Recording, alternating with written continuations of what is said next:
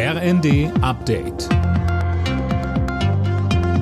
Stündlich neu. Auf den Punkt informiert. Ich bin Colin Mock. Wer Wohngeld beantragt, muss damit rechnen, dass es erst massiv verzögert ausgezahlt wird. Der Städtebund geht davon aus, dass es teilweise bis zum Sommer dauert.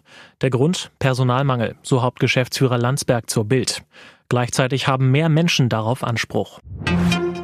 Deutschland will die Ukraine stärker bei Getreidelieferungen unterstützen. Kanzler Scholz kündigte an, zusätzlich 15 Millionen Euro bereitzustellen.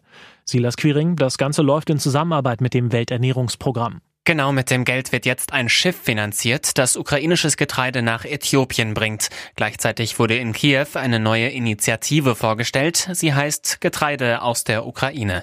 Das Ziel, eine globale Hungersnot abzuwenden. Scholz sagte in einer Videobotschaft, Hunger dürfe nie wieder als Waffe eingesetzt werden. Die Ukraine ist einer der größten Getreideproduzenten weltweit.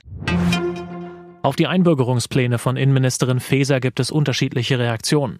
Die Union ist beispielsweise dagegen, dass Menschen aus dem Ausland künftig leichter an einen deutschen Pass kommen sollen. Tim Britztrup, es gibt aber auch andere Stimmen. Ja, Wirtschaftsexperten sehen die Pläne als Chance für den Arbeitsmarkt, vor allem um mehr Fachkräfte anzulocken. Auch Bundeskanzler Scholz wirbt dafür, die Einbürgerung besser zu regeln. Die deutsche Wirtschaft sei heute auch dank Einwanderern so stark.